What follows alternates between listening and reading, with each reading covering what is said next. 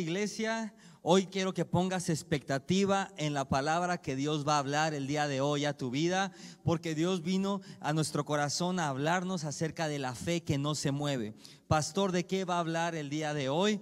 Este día vamos a hablar acerca de la fe inamovible, la fe que no se mueve, la fe inconmovible de Dios. Y esa fe es la fe sobrenatural, no es la fe natural, porque la fe natural se mueve cuando vienen los orandeados, cuando viene la crisis se mueve, pero cuando tenemos una fe puesta en la roca que es Cristo Jesús, nuestra fe no se puede mover. Y vamos a la palabra de Dios en Habacuc 2:4 y mira lo que dice la palabra de Dios.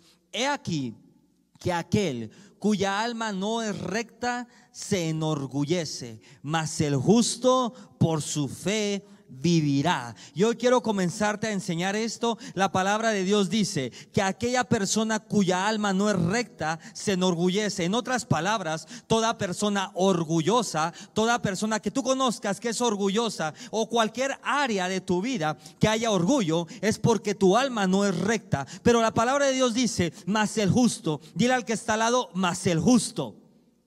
Dile otra vez, más el justo, más el justo por su fe vivirá. Dios no está dando opciones. Dios no te está dando alternativas. Dios está estableciendo un mandato. ¿Y cuál es el mandato? La palabra de Dios dice que el justo tiene una sola forma de vivir, que el justo tiene una sola manera de vivir y es a través de la fe. Dios no ha puesto la fe como una opción, pero la gente en estos tiempos ha puesto la fe como una opción. ¿Qué quiere decir, pastor, como una opción? Toma la fe como un extinguidor, como una llanta de refacción. Cada vez que tienen problemas, cada vez que tienen dificultades, corren a la fe o toman el extinguidor de la fe. Pero la palabra de Dios dice que el justo vive por fe. En otras palabras, la fe tiene que ser una necesidad. La fe tiene que ser nuestro estilo de vida. Tú te levantas con fe, tú te duermes con fe, tú comes por fe, tú trabajas por fe. Y te voy a poner esto, ¿por qué, pastor? Necesitamos fe. Y quiero llevarte al primer punto, ¿por qué necesitamos fe? Lo primero que hay que entender es qué es la fe. Para saber por qué necesitamos la fe, hay que entender qué es la fe. Y yo sé que has oído 600 veces, 800 veces, fe es la certeza de lo que se espere, la convicción de lo que no se ve. Pero te voy a llevar a un, un ámbito mucho más terrenal, a un ámbito mucho más fácil. Fe es la habilidad de creerle a Dios. En otras palabras, Fe es la única forma de creerle a Dios. Fe es la única forma de acercarte a Dios. Fe es la habilidad de creerle. Entonces, pastor, ¿por qué necesito fe? Porque es la única manera de creerle a Dios. Si no tienes fe, no le puedes creer a Dios. Si no tienes fe, no puedes caminar en lo sobrenatural. Número dos, ¿por qué necesitamos fe?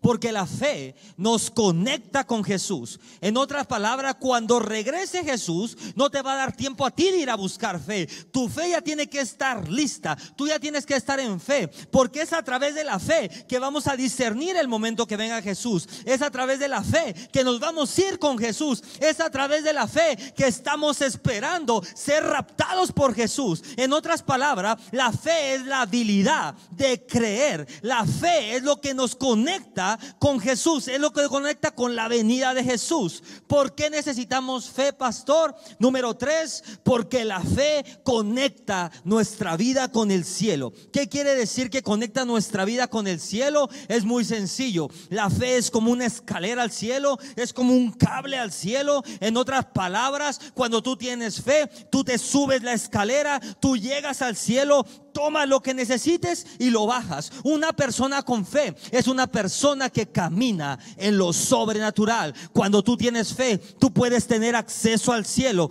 Tomas la sanidad, tomas el milagro, tomas la provisión y lo traes a la tierra. Porque es a través de la fe. La fe es lo que nos conecta con el cielo. La fe, dije, es la única forma de creerle a Dios. Y la fe es lo que nos conecta con la venida de Jesús. Vamos a la palabra de Dios a Lucas 18, 8. Y mira lo que dice la palabra.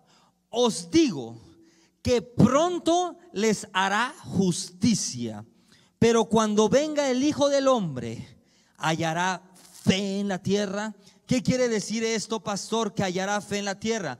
Hay tanta gente que lee este versículo como un versículo cualquiera, pero realmente es una profecía. La palabra de Dios está diciendo que cuando venga el Hijo del Hombre, una de las características en la tierra va a ser la escasez de fe. Quiere decir esto, que en la, en la, tierra se va a secar la fe. En la tierra la gente no va a tener fe. Por eso dice la palabra de Dios, cuando venga el Hijo del Hombre, cuando venga Jesús, hallará fe en la tierra. Realmente encontrará fe en la tierra. Una característica de los últimos tiempos es que la gente se está alejando de la fe. Una característica de los últimos tiempos es la apostasía. Y en estos tiempos hemos visto como gente que llevaba años con Jesús, años creyendo en Jesús,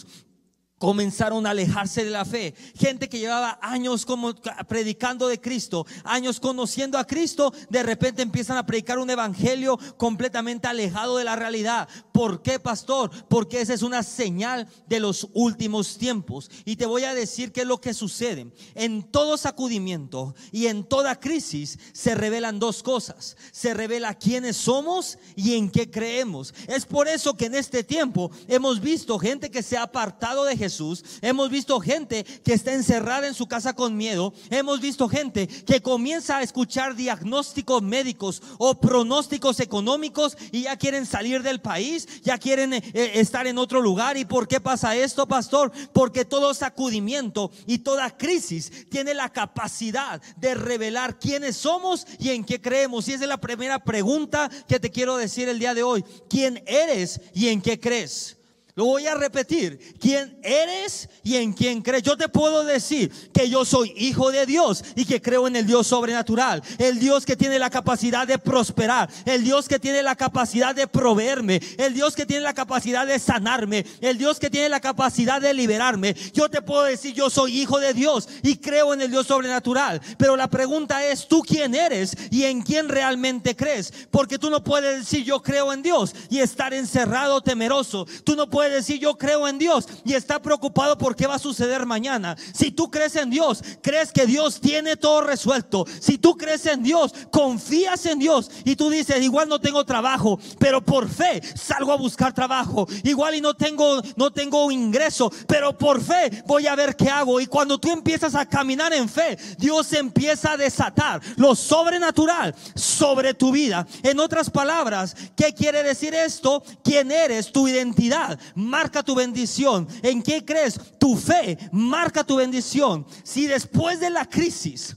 Dije, si después de la crisis tú sigues creyendo, si después del sacudimiento tú sigues firme, si después de todo lo que está sucediendo tú sigues levantando tus manos y adorando, te tengo una noticia. Tú eres un remanente. Y Jesucristo no viene por una iglesia muerta. Jesucristo viene por la iglesia remanente. La iglesia que a pesar de ver lo que ve, la iglesia que a pesar de la crisis, la iglesia que a pesar de los pronósticos sigue creyendo y sigue esperando la venida de Cristo. Te voy a decir esto, la única opción que yo tengo para creerle a Dios se llama fe. Tú no puedes creerle a Dios a través de la educación. Pero pastor, yo fui a 18 institutos bíblicos. No me importa si fuiste a 18 institutos bíblicos. Pastor, pero yo llevo 38 años de cristiano. No me importa eso. Lo que me importa es que tengas una relación con Dios. Lo que me importa es que tengas un encuentro con la presencia de Dios. Porque es a través del encuentro, es a través de la intimidad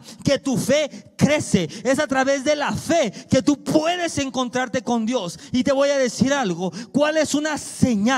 De la verdadera fe. La verdadera fe persevera hasta el final. ¿Qué quiere decir esto, pastor? Que la verdadera fe persevera hasta el final. ¿Cuál es el final? Te voy a decir algo, yo solamente tengo dos finales. El primero es que me muera, el segundo es que Jesucristo venga. En otras palabras, la verdadera fe permanece. La verdadera fe persevera hasta el día que nos muramos o hasta el día que Jesús venga. Y yo te voy a decir algo, tu pastor y la gente que camina conmigo sabe que yo creo hasta el último segundo. Y si Jesús viene, yo voy a estar creyendo hasta el último segundo que Jesús venga. Y si me muero, hasta el último suspiro voy a creer. Porque la verdadera fe persevera hasta el final. Lucas 22, 31 y 32.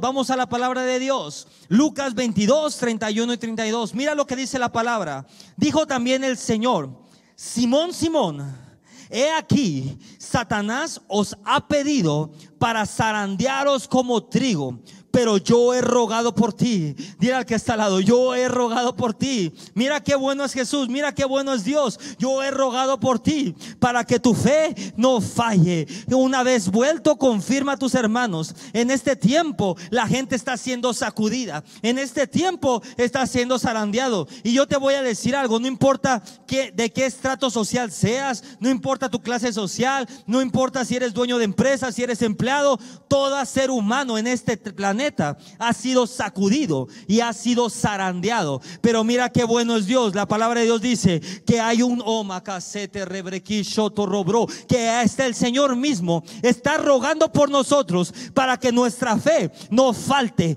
Dije para que nuestra fe no falte. Y hoy declaro y profetizo sobre tu vida que en medio de la crisis, que en medio de la pandemia, que en medio de los problemas, la fe no va a faltar en tu vida. Porque la fe tiene la capacidad de sacar de la crisis. La fe tiene la capacidad de sanarte. La fe es a través de la fe que podemos accesar a lo sobrenatural de Dios.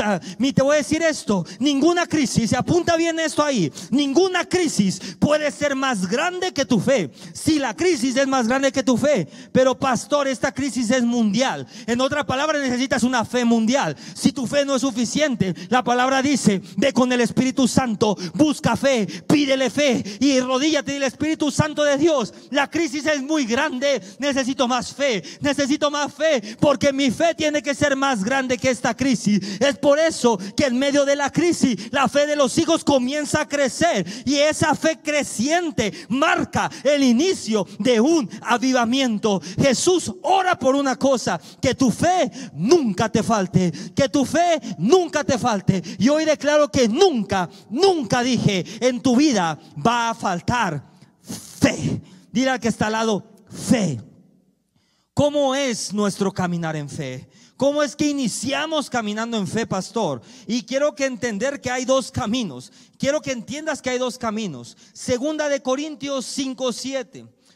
Porque por fe andamos, no por vista. Lo voy a repetir. Porque por fe andamos, no por vista. Quiere decir que hay dos caminos. Un camino que es el que andar por vista. El segundo camino que es andar por fe. Y, quiero enseñarte un poco acerca de lo que Satanás quiere hacer. La meta de Satanás es reducirte a un ser natural. En otras palabras, la meta de Satanás es que tú dependas de tus sentidos naturales, que camines por lo que ves, que camines por lo que te dicen, que camines por lo pronóstico. Y te voy a decir esto, si tú estás caminando por lo que un doctor te dijo, si tú estás caminando por lo que tu contador te dijo, si tú estás caminando por los pronósticos en la noticia, si tú estás caminando por lo que escucha de tus amigos, Satanás está cumpliendo su meta en tu vida, te está reduciendo a un ser, a un ser natural. Pero Dios está diciendo, yo necesito que camines por mi promesa, encima de lo natural, por encima de los pronósticos, por encima de los diagnósticos. Yo necesito que camines en fe. En otra palabra, hay un caminar que Dios habla y es que andemos en fe. Y ese caminar es un caminar sobrenatural. Cuando tú dices que caminas en fe, en otra, estás diciendo, yo camino en lo sobrenatural. ¿Qué quiere decir, pastor, caminar en lo sobrenatural? Que caminas por encima de lo natural, por encima de la circunstancia, por encima de lo que tus ojos ven. Y hoy quiero decirte esto, renuncia a tus sentidos naturales, renuncia a lo que tus ojos están viendo, renuncia a lo que el mundo está diciendo y comienza a apropiar de las promesas de Dios para tu vida. ¿Por qué, pastor, necesito hacer esto? Porque los sentidos naturales están limitados. A través de los sentidos naturales no podemos entrar en el mundo invisible. A través de los sentidos naturales no podemos caminar en lo sobrenatural. Yo puedo sentir en este momento y yo puedo ver cómo el Espíritu Santo está caminando al lado mío. Yo sé que cuando salgo de mi casa, salgo con el Espíritu Santo caminando. Yo sé que cuando estoy en mi coche, el Espíritu Santo está conmigo. Yo sé que cuando estoy en peligro, el Espíritu Santo está conmigo. Pero pastor, yo no veo a nadie con usted. Es que el Espíritu Santo tú lo ves por fe. Dije por fe. Si tú nunca has caminado en lo sobrenatural, dije, si tú nunca has caminado en lo sobrenatural, quiere decir que nunca has caminado en fe. Y hoy comienzo a hablarle a todas esas iglesias que no caminan en lo sobrenatural, pero dicen tener fe. Eso no es tener fe, eso es tener esperanza, porque lo sobrenatural Dije, lo sobrenatural se alcanza a través de la fe. Lo sobrenatural es una evidencia de que nuestra vida tiene fe. Lo sobrenatural es una evidencia de que caminamos por fe. Cuando una persona camina por fe, camina en lo sobrenatural. Cuando una persona camina en lo natural, es porque está caminando por sus sentidos, por su conocimiento, por lo que ha oído hablar de Dios, pero no por fe. Dile al que está al lado, si no estás caminando en lo sobrenatural, estás caminando en lo natural. O sea, estás caminando sin fe. Pero vamos, dile, estás caminando sin fe. Hmm.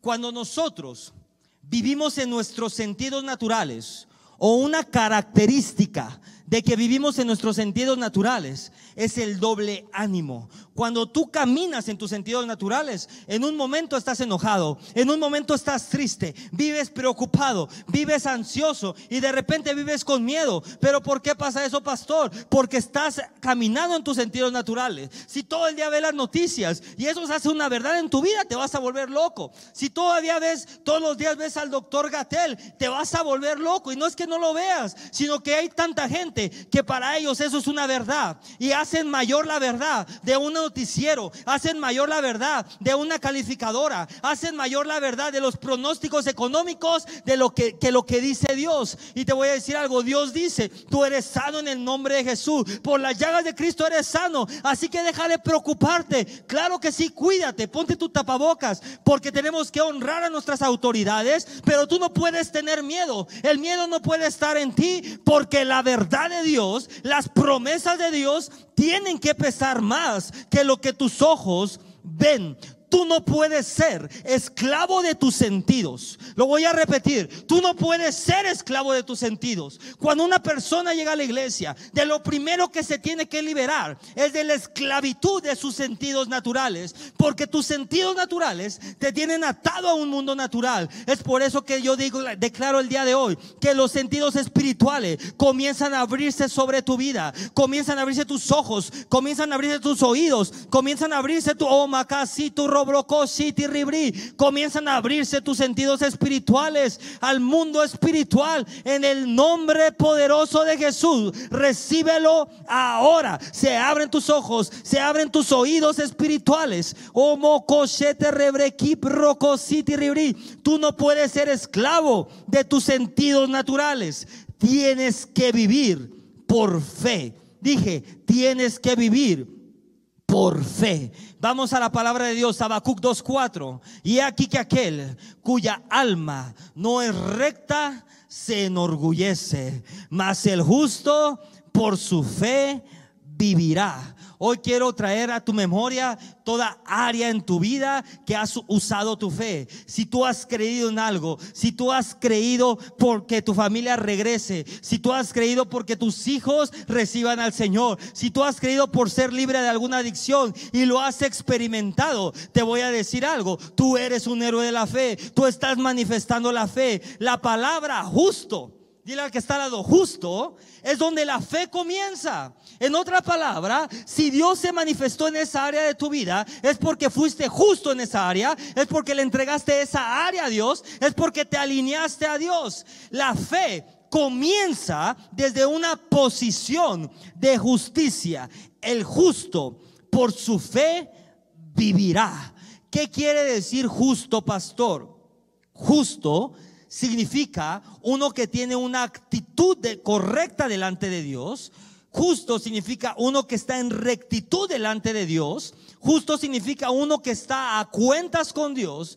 ¿Cómo es, pastor? Que ser justo está muy difícil. Ser justo no es ser perfecto. Ser justo es estar a cuentas con Dios. Ser justo es estar alineado a Dios. Ser justo es estar con una actitud correcta delante de Dios. Si no estamos a cuentas con Dios, si no vivimos en rectitud, no somos justos. Y pastor, ¿cómo yo puedo ser justo si he pecado? ¿Cómo yo puedo ser justo si le he fallado a Dios? ¿Cómo yo puedo ser justo si he cometido tantos errores? Mira, la palabra de Dios dice que nosotros somos hechos justos o que somos justificados por medio de la sangre de Cristo. Así que si tú, cada vez que vamos con Jesús, cada vez que le pedimos que la sangre nos lave, que la sangre nos limpie, es en ese momento como si nunca hubieras pecado. Pero pastor, he pecado mucho. Hoy te estoy hablando a ti y te estoy diciendo, si tú has estado caminando en pecado, si tú has estado caminando en iniquidad, si volviste a pecar, ve con Dios, arrepiéntete y pídele y dile, Señor, yo necesito que tu preciosa sangre limpie todo pecado en mi vida. Yo necesito que tu preciosa sangre me justifique, que lave mi vida. Y hoy vuelvo a tomar mi posición de justicia. Te voy a enseñar esto. Justicia y apúntalo ahí. Te voy a dar tiempo, apúntalo bien. Justicia, la justicia es el asiento de la fe. La justicia es el inicio de la fe. La justicia es donde comienza la fe. Antes de buscar fe, tienes que buscar justicia. La fe no comienza con levantando tus manos. La fe no comienza eh, clamando a Dios. La fe no comienza gritando. La fe no comienza eh, roblando rodilla. La fe no comienza postrándote. La verdadera fe comienza desde una posición de justicia. Usted puede hacer de todo. Puede gritar, puede clamar, puede diezmar, puede orar, puede hacer de todo y puede hacerle con todo. Pero te voy a decir algo. Dios no va a responder tus oraciones si no estás pidiéndole desde una posición de justicia. Yo no sé si usted ha visto esto, que hay muchas personas que les es muy fácil creer en el área de las finanzas, pero hay otras personas que les es muy difícil creer en esa misma área, o una persona que le es muy fácil creer por sanidad, pero muy difícil creer por finanzas, otros que es muy fácil creer por, por salvación, pero muy difícil creer porque venga un nuevo negocio a su vida o porque sean sanos. ¿Y por qué pasa eso, pastor? Porque en toda área donde no somos justos, no podemos alcanzar la bendición de Dios. En otras palabras, hay bendiciones que no han llegado a tu vida porque eres injusto en esa área. La justicia revela tu posición con Dios. La justicia revela tu posición en el mundo espiritual. La justicia revela quién realmente tú eres. Si hay ofensas en tu vida, tú no tienes derecho a pedirle. Es más, si no estamos en la posición correcta de pedir, tú puedes pedir, tú puedes declarar, tú puedes ayunar y nada va a pasar. Pero cuando tú estás en la posición correcta, cuando tú estás en el lugar correcto, en ese momento tú abres tu boca y las cosas suceden. ¿Por qué suceden las cosas, pastor? Porque pides desde una posición de justicia. Porque cuando pedimos desde una posición de justicia, Dios nunca te va a negar nada. Dije, Dios nunca te va a negar nada. Dios no te puede negar nada porque tú eres un hombre o una mujer justa. Desde la posición de justicia es de donde viene nuestro derecho. Hmm. Dije, desde la posición de justicia es desde donde vienen nuestros derechos. ¿Qué quiere decir esto, pastor? Te lo voy a poner con un ejemplo facilito. Si tú tienes falta de perdón en tu corazón, no tienes derecho a pedir sanidad. Ay, pero qué fuerte. Es que, pastor, yo necesito sanidad. Pero ¿con qué derecho tú pides sanidad a Dios si tú no puedes perdonar al prójimo? Es que usted no sabe lo que me hizo mi mamá. Usted no sabe lo que me hizo mi papá. Usted no sabe lo que la palabra de Dios dice. Perdona, perdona, perdona. Así que si tú no perdonas, no tienes derecho a exigir. Pero cuando tú perdonas con ese pastor, yo ya me di cuenta. Yo ya perdoné a mi prójimo. Ya perdoné al otro. Ya perdoné a mi jefe. Ya perdoné a mi mamá. Ya perdoné a todos. En ese momento tú estás en una posición de justicia. Y es ahí donde tú le dices, Señor, necesito que me sanes. Necesito que me liberes. Y la sanidad y el milagro es inmediato, porque desde la posición de justicia es de donde vienen nuestros derechos. Y te voy a decir esto, esto es una joya. En cada área donde no eres justo, la fe no opera. Lo voy a repetir. En cada área donde no eres justo, la fe no opera. Y es por eso que tenemos que vivir en estos tiempos con tanta rectitud. Y es por eso que tanto prédica de arrepiéntete, arrepiéntete, arrepiéntete, arrepiéntete. ¿Por qué, pastor? Porque en cada área donde eres injusto, la fe no opera. Es por eso que en este tiempo, toda tu vida, todas las áreas de tu vida, dije, todas las áreas de tu vida tienen que estar alineadas con el cielo. Hay promesas que solo le pertenecen al justo. Dije, hay promesas, hay bendiciones que solo le pertenecen al justo. Como cuál es pastor? La palabra de Dios dice que las riquezas del impío son para los justos. Dije, las riquezas del impío son para los justos. La justicia. Hay tanta bendición en la justicia. La justicia puede prevenir el juicio sobre una ciudad. ¿Se acuerdan cuando, oh, te rebré, cuando estaba negociando con Dios y decía, Señor, pero si hay 100 justos, tú destruirías esa ciudad? Y el Señor decía, está bien. Cuando iba a destruir Sodoma y Gomorra, ¿se acuerdan? Si está bien, si hay 100 no la destruyo. Y después así, Señor, pero si hay 70, tú la destruirías. Y el Señor decía, está bien.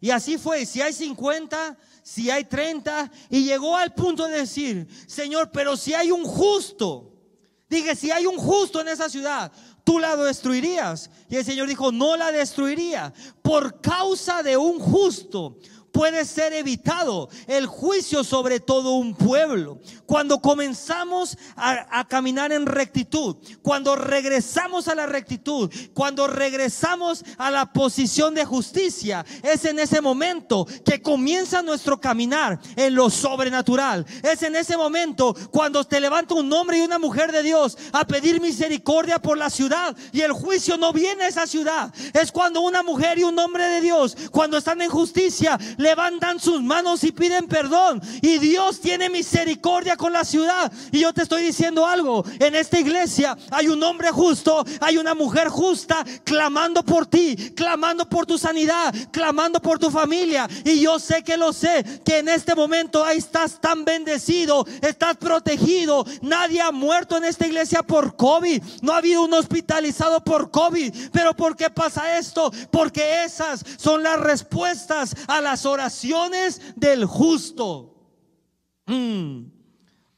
Y esas son las respuestas a las oraciones del justo. Mm. La palabra, ¿se acuerdan? Vamos a ponme ahí, porfa, el versículo Habacuc. Mas el justo, por su fe, vivirá. La palabra vivir o vivirá en el hebreo es chaya y, di conmigo chaya. ¿Y sabe qué significa chaya?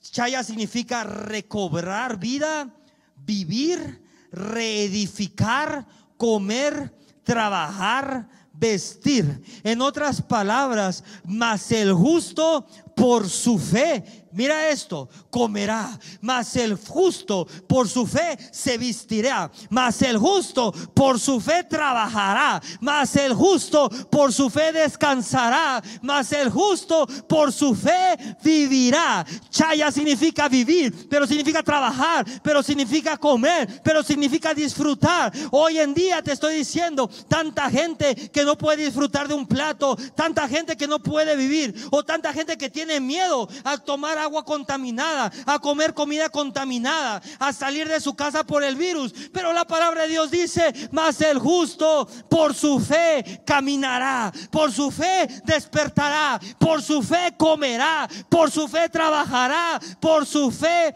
cosechará. Como Yo no sé quién está recibiendo, pero hoy en día tienes que vivir por fe. Y mira lo que dice, mas el justo por, dile al que está al lado, por. Dile otra vez, por. La palabra por significa un canal o un medio. En otras palabras, el medio para vivir sobrenaturalmente se llama fe. Dije, el medio para vivir sobrenaturalmente se llama fe.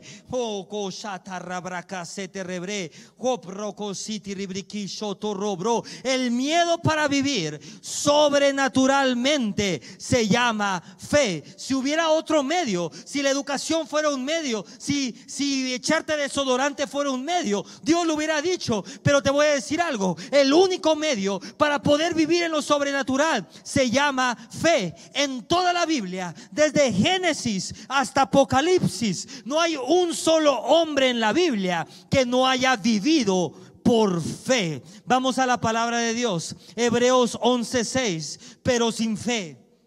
Dije, pero sin fe es imposible agradar a Dios.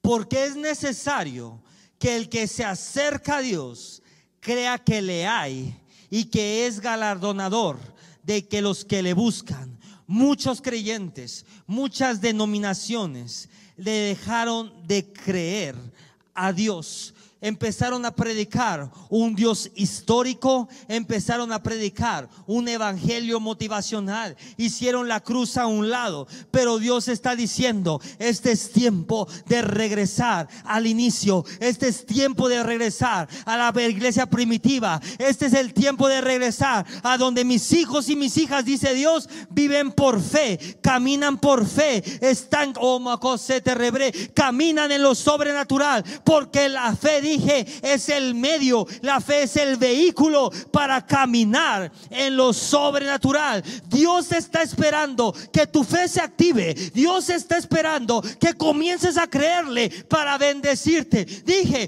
Dios está esperando que tú comiences a creerle. Dios está esperando que tú comiences a poner demanda en sus promesas, en sus palabras, para Él poder bendecirte. Dios te dice este día, yo te di fe. Dice Dios yo te di fe para que tú creas en mí. Dije, yo te di fe, dice Dios, para que tú creas en mí. Oh, te rebré. Dios te dio fe para que tú creas en Dios, pero te voy a llevar a un nuevo nivel. Dios te dio fe también para que tú hagas que sucedan las cosas. Hay tanta gente que deja soberana de Dios. A tanta gente que dice, si Dios quiere, si Dios puede. Espérate, Dios es un Dios de los imposibles. Dios lo puede hacer, Dios lo quiere hacer y Dios está listo para hacerlo. Lo único que Dios necesita es que tú actives tu fe. Dios te dio la fe para que tú provoques, para que tú hagas que suceda.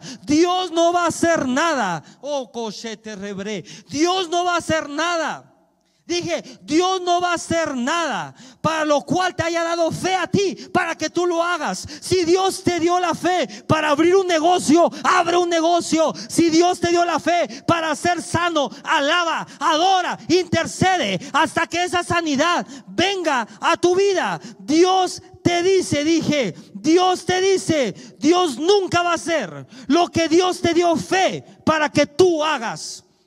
Lo voy a repetir. Dios nunca va a hacer.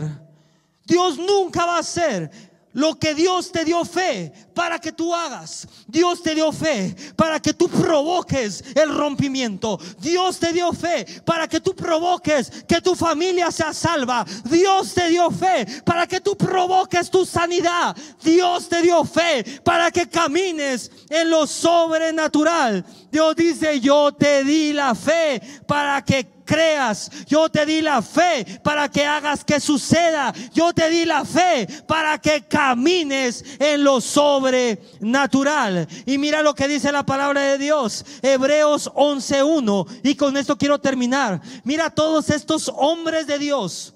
Y mira todos estos hombres de Dios. ¿Por qué hicieron las cosas? ¿Cómo es que abrieron el mar en dos? ¿Cómo es que tiraron los muros de Jericó? ¿Cómo es que un David, un rey David, hacía que los ejércitos corrieran? Que, que le tuvieran miedo. ¿Cómo es que esto sucedía, pastor? Hebreos 11.1. Es pues, fue, es pues la fe, perdón, la certeza de lo que se espera y la convicción de lo que no se ve. Número dos, porque por ella alcanzaron buen testimonio los antiguos. Por la fe entendemos, mira esto, por la fe, dirá que está al lado, por la fe, entendemos haber sido constituidos el universo por la palabra de Dios, de modo que todo lo que se ve fue hecho de lo que no se veía. Dile al que está al lado, Dios es experto en crear cosas de la nada. Pero pastor, ¿cómo voy a abrir mi negocio? De la nada Dios lo está creando. Pero pastor, ¿cómo mi familia va a ser salva? De la nada tu familia va a llegar a la iglesia. Estamos entrando en un tiempo de de repente. De la nada Dios va a crear tu negocio. De la nada viene lo sobrenatural. De la nada viene un riñón nuevo. De la nada viene un hígado nuevo. De la nada viene una vesícula nueva. Porque Dios creó el universo de la nada solamente por su palabra. Número cuatro, por la fe Abel ofreció a Dios el más excelente sacrificio, más excelente sacrificio que Caín, por lo cual alcanzó testimonio de que era justo, dando a Dios testimonio de sus ofrendas y muerto aún habla por ella. En otras palabras, la fe es una adoradora. Cada vez que tú caminas en fe, cada vez que tú tienes fe, estás adorando a Dios. La fe es una forma de adorar a Dios. Es una forma de decirle, Dios, creo en ti. Dios, estoy esperando en ti. Señor, yo sé que lo sé, que tú eres el Dios poderoso. La fe adora. Número 5, por la fe, Enoch fue transpuesto para no ver la muerte y no fue hallado, porque lo transpuso Dios. Y antes que fuese transpuesto, tuvo testimonio de haber agradado a Dios a través de la fe. Dirá que está lo, la fe es una protectora. Cuando tú tienes fe, la fe desata protección sobre tu vida. Dice la palabra de Dios que Enoch no vio la muerte porque fue transpuesto a causa de la fe. Número 6, pero sin fe es imposible agradar a Dios porque es necesario que el que se acerca a Dios crea que le hay y que es galardonador de los que le buscan. 7, por la fe. Hmm, dile al que estado por la fe.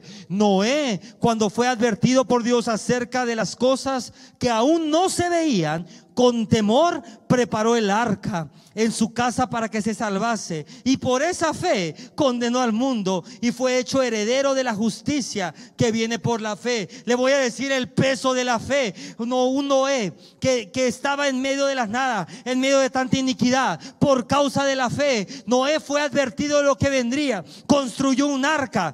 Le voy a decir más sencillo. Por Noé, usted y yo estamos en este lugar. Dios iba a destruir. Dios iba a destruir la tierra. Dios iba a destruir la humanidad. Pero encontró en Noé un hombre con fe, un hombre justo. Y por esa causa de que encontró un hombre justo, dice que por fe, por fe, Noé construyó esa barca. Por la fe de Noé, tú y yo estamos vivos. Después dice el 8, por la fe de Abraham, siendo llamado, obedeció para salir del lugar que había de recibido como herencia y salió sin saber a dónde iba. Por la fe, mm, dirá que está por la fe habitó como extranjero en la tierra prometida, como tierra ajena, morando en tiendas con Isaac y Jacob, coherederos de la misma promesa, porque esperaba la ciudad que tiene fundamentos, cuyo arquitecto y constructor es Dios. Por la fe, la misma Sara, siendo estéril, por la fe, la misma Sara, siendo estéril, recibió fuerzas para concebir y dio luz aún fuera del tiempo de la edad. Sara era una viejita, Sara era una anciana y dio a luz porque creyó que era fiel. Toma te rebré. Dije porque creyó que era fiel quien lo había prometido. Hoy profetizo sobre tu vida la fe. Dije la fe. Oh, te rebré. Si hay personas que no pueden tener hijos, si hay personas que son estériles, la palabra de Dios dice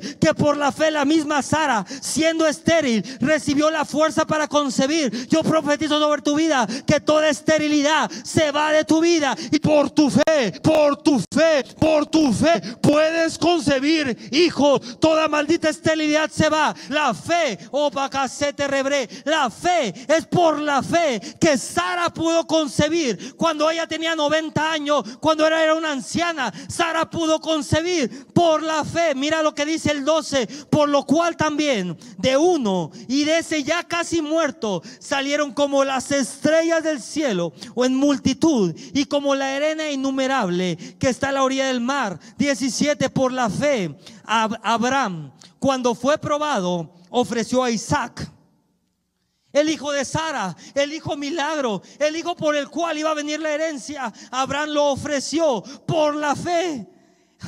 Mira lo que dice, ofreció a Isaac. Y el que había recibido las promesas ofrecía a su unigénito. 18, habiéndole dicho, en Isaac te será llamado la descendencia. 20, por la fe bendijo a Isaac, a Jacob y a Esaú respecto a las cosas venideras. 21 por la fe Jacob al morir bendijo a sus hijos de José y adoró apoyándolos sobre extremo de su bordón 22. Por la fe José Uy, por la fe José, al morir, mencionó la salida de los hijos de Israel y dio mandamiento acerca de sus huesos. 23. Por la fe Moisés, cuando nació, fue escondido por sus padres por tres meses porque lo vieron niño hermoso y no temieron el decreto del rey. 24. Mira qué poderoso es esto. Por la fe de Moisés, hecho ya grande, rehusó llamarse hijo de la hija del faraón, escogiendo antes ser maltratado con el pueblo de Dios que gozar de los deleites temporales del pecado, teniendo por mayores riquezas el vituperio de Cristo que los tesoros de los egipcios porque tenía puesta la mirada en el galardón. 27, con esto termino. Por la fe dejó a Egipto, no temiendo la ira del rey. Por la fe se sostuvo como viendo al invisible. Por la fe celebró la Pascua, la expresión de la sangre en las puertas, para que el que destruyera a los primogénitos no tocase a los hijos. Por la fe pusieron sangre en las puertas y cuando vino el espíritu de muerte a los hijos del pueblo de Israel no pudo tocarlos. Dije por la fe. Hoy te digo, por la fe en tu sangre, en tu puerta hay sangre y el maldito virus este no puede tocar tu puerta. La muerte no puede tocar tu puerta. La enfermedad no puede tocar tu puerta. Por la fe, por la fe pasaron el mar rojo el 29 como tierra seca e intentando los egipcios hacer lo mismo, fueron ahogados. Por la fe cayeron los muros de Jericó el 30, después de rodear los siete días. 31. Por la fe, Rahab la ramera no permaneció juntamente con los desobedientes, habiendo recibido a los espías en paz. ¿Y qué más digo? Dice la palabra de Dios. Porque el tiempo me faltaría contando a Gedeón, contando a Barak, a Sansón, a Jefte, a David, a Samuel, a los profetas, que por fe, dirá al que está al lado, que por fe conquistaron reinos, hicieron justicia, alcanzaron promesas, taparon bocas de leones, oh macasé, apagaron fuegos impetuosos, evitaron el filo de espadas, sacaron fuerzas de debilidad, se hicieron fuertes en batallas y pusieron a correr a ejércitos. Hoy lo voy a repetir en el nombre de Jesús, por medio de tu fe, yo declaro que conquistarás reinos medio de tu fe. Yo declaro que alcanzarás promesa. Hoy se desata una fe que tapará bocas de leones. Hoy se desata una fe que apagará el fuego, que detendrá la crisis. Hoy se desata una fe que evita el filo de espada.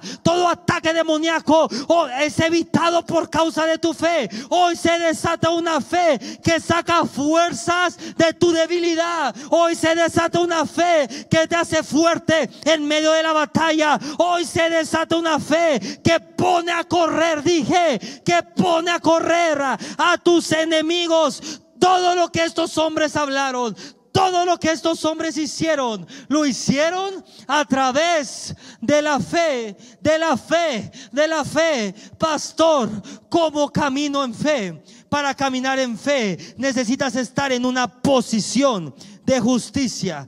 Ora conmigo, yo quiero orar por ti. Y repite esta oración después de mí. Yo quiero orar por ti. Y di conmigo, Padre Celestial, en este día vengo delante de ti. Y te pido, Señor, que la sangre de tu Hijo Jesucristo me limpie de todos mis pecados, de toda mi iniquidad. Me arrepiento de todo pecado. Me arrepiento de toda iniquidad te entrego toda área en mi vida que ha sido injusta, Señor. Hoy me pongo a cuentas contigo. Hoy me alineo a ti, Señor, y declaro que toda injusticia se va de mi vida. Te pido perdón si he sido rebelde. Te pido perdón si he guardado falta de perdón hacia mis hermanos. Te pido perdón si he tenido dudas. Te pido perdón si mi fe ha faltado, Señor.